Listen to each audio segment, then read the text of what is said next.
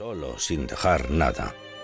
A la mañana siguiente, cuando metió la mano debajo de la almohada pensando encontrar la pieza de oro, se encontró con tan poco como lo que encontraba habitualmente. Los niños no sabían la suerte que les había tocado. A la mañana siguiente, cuando se levantaron, se cayó algo al suelo que tintineó, y cuando lo levantaron, eran dos monedas de oro. Se las llevaron a su padre, que se quedó perplejo y dijo, ¿Cómo habrá pasado esto? Pero cuando, a la mañana siguiente, encontraron de nuevo dos, y así cada día, fue a ver a su hermano y le contó la extraña historia.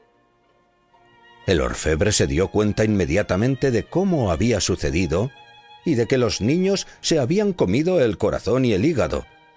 Para vengarse, porque era envidioso y de mal corazón, le dijo a su hermano, Tus niños tienen el diablo en el cuerpo. No les permitas que estén más tiempo en casa, pues él tiene el poder sobre ellos y pueden acarrearte un mal. El padre tuvo miedo del diablo, y aunque le costó mucho, llevó a los dos gemelos al bosque y los abandonó allí, entristecido. Los niños corrieron por el bosque buscando el camino de la casa, pero no lo pudieron encontrar, sino que cada vez se perdían más. Finalmente encontraron a un cazador que preguntó ¿De quién sois hijos, niños? Somos los hijos del pobre escobero, contestaron. Y le contaron que el padre no los quería en casa porque todas las mañanas había una pieza de oro debajo de la almohada. Bueno, dijo el cazador, eso no es malo, si seguís siendo honrados y no os tumbáis a la Bartola. El buen hombre, como le gustaron los niños y él no tenía ninguno, se los llevó consigo a casa y dijo, Yo seré vuestro padre y os criaré. Aprendieron con él a cazar, y la pieza de oro que encontraban ambos al levantarse la guardaba por si en el futuro podía necesitarla. Crecieron, y un buen día los cogió su padre adoptivo, los llevó al bosque y dijo, Hoy debe ser vuestra prueba de tiro para que yo pueda nombraros y haceros cazadores. Fueron con él al puesto de caza y esperaron largo tiempo, pero no vino ningún animal salvaje. El cazador miró por encima de él y vio una bandada de gansos blancos que volaban en forma de triángulo. Entonces le dijo a uno, Bien, Dispara a uno de cada esquina.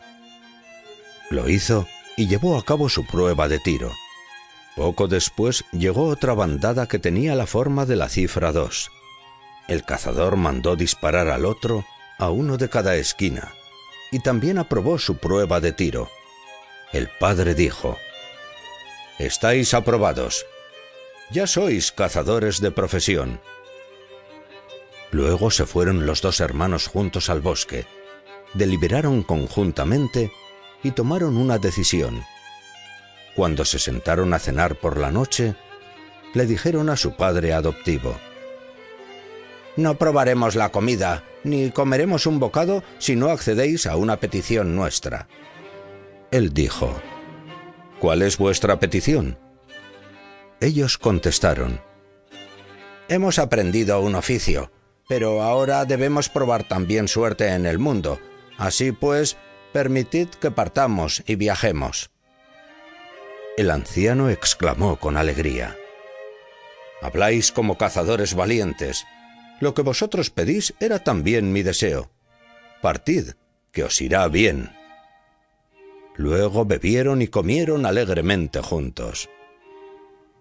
Cuando llegó el día acordado, les regaló el padre adoptivo a cada uno una escopeta y un perro, e hizo que cada uno cogiera de las piezas de oro ahorradas las que quisiera.